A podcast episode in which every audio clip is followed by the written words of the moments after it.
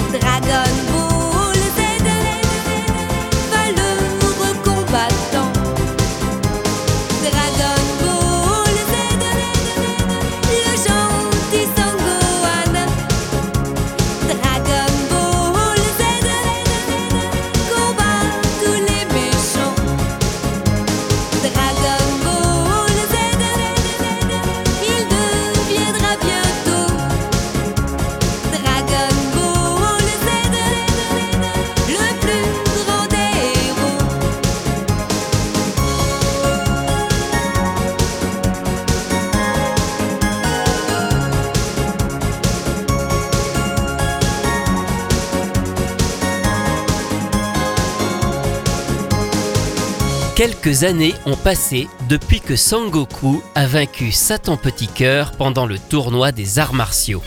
Il est désormais papa d'un petit garçon, Sangohan, et mène une vie paisible sur Terre. Mais l'arrivée de nouveaux ennemis, les guerriers de l'espace, va apporter son lot de combats et de révélations. Dragon Ball Z est la suite de Dragon Ball, toujours adapté du manga d'Akira Toriyama par les studios Toei Animation. Et c'est aussi dans le Club Dorothée sur TF1 que ces nouveaux épisodes arrivent à partir des vacances de Noël 1990. Et pour rester dans la continuité, c'est une fois encore Ariane, Ariane Carletti, l'une des animatrices de l'émission aux côtés de Dorothée, qui en interprète le générique sur une création de l'inséparable duo Jean-François Porry, Gérard Salès, les auteurs de toutes les chansons du Club Dorothée et de leurs artistes. Il existe cependant deux versions de ce générique. Celle que vous avez entendue, c'est en fait la deuxième. La voix d'Ariane est posée et douce, car lorsqu'elle a enregistré cette chanson la première fois, elle avait un mal de gorge. Résultat, elle a dû forcer pour tenir sa voix, et plus particulièrement sur le Dragon Ball Z. Cette première version est pourtant restée près d'un an à la télévision.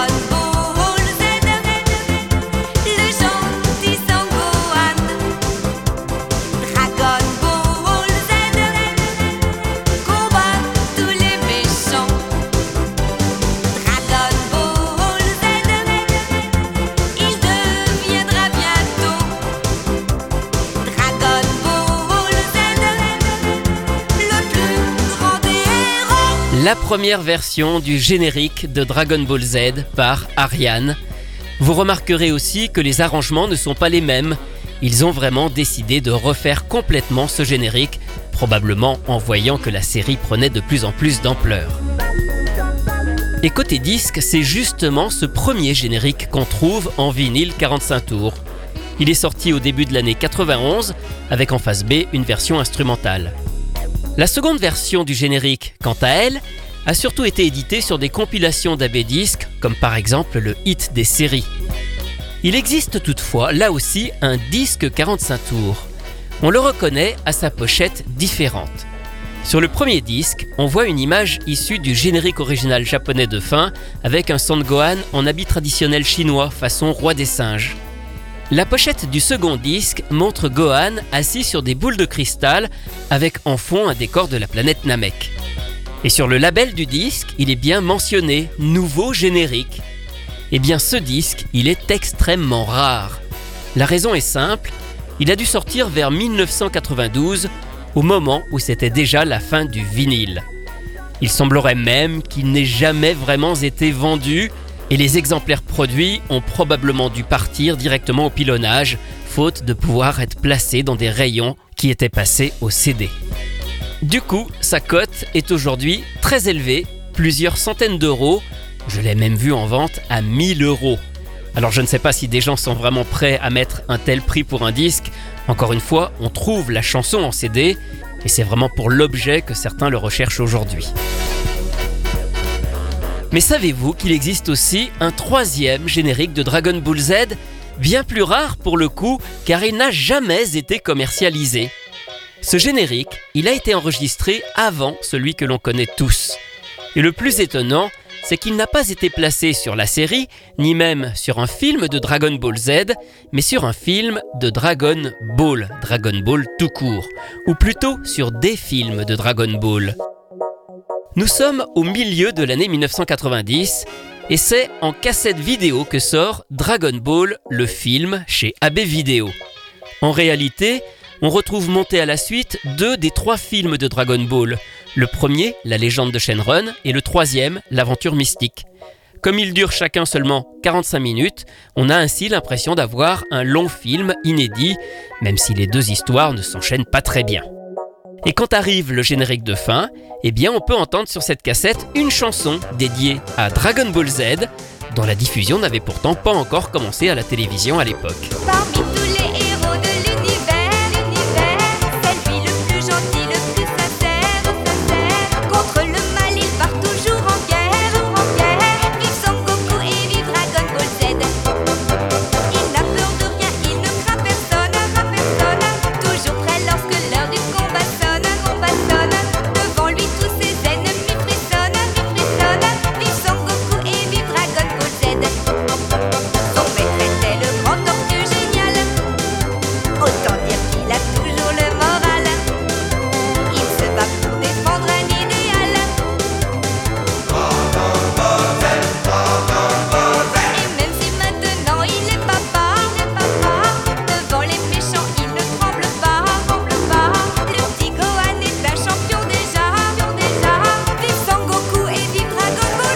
Vive Son Goku et vive Dragon Ball Z, chanté par Ariane avec le producteur Jean-Luc Azoulay dans les chœurs. Cette chanson, elle aurait dû être le générique de la série, et puis finalement, ils en ont fait un autre qui s'avère quand même mieux, il faut bien l'avouer. En 1995, le succès de Dragon Ball Z bat son plein et AB Productions, qui produit le Club Dorothée, décide de sortir un album dédié à la série. On en a déjà parlé durant l'émission dédiée à Dragon Ball. Il y a sur ce disque quelques chansons de Bernard Minet, dont le fameux Dragon Ball et Dragon Ball Z, ainsi qu'un rap. Et Ariane, quant à elle, a enregistré une version du générique de Dragon Ball qui était corrigée au niveau des paroles, mais elle a réenregistré aussi le générique de Dragon Ball Z, ainsi qu'une chanson intitulée Dragon Ball Z 2000, une sorte de version alternative de son générique.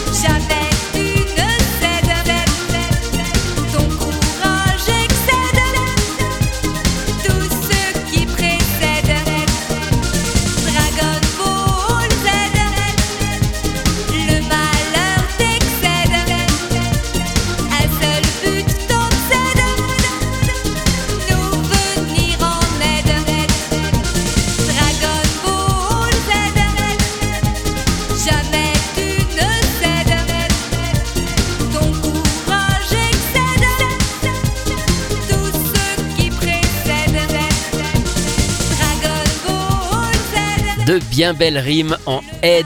Cet extrait de l'album des génériques et chansons officielles de Dragon Ball Z sorti en 1995, Dragon Ball Z 2000 par Ariane.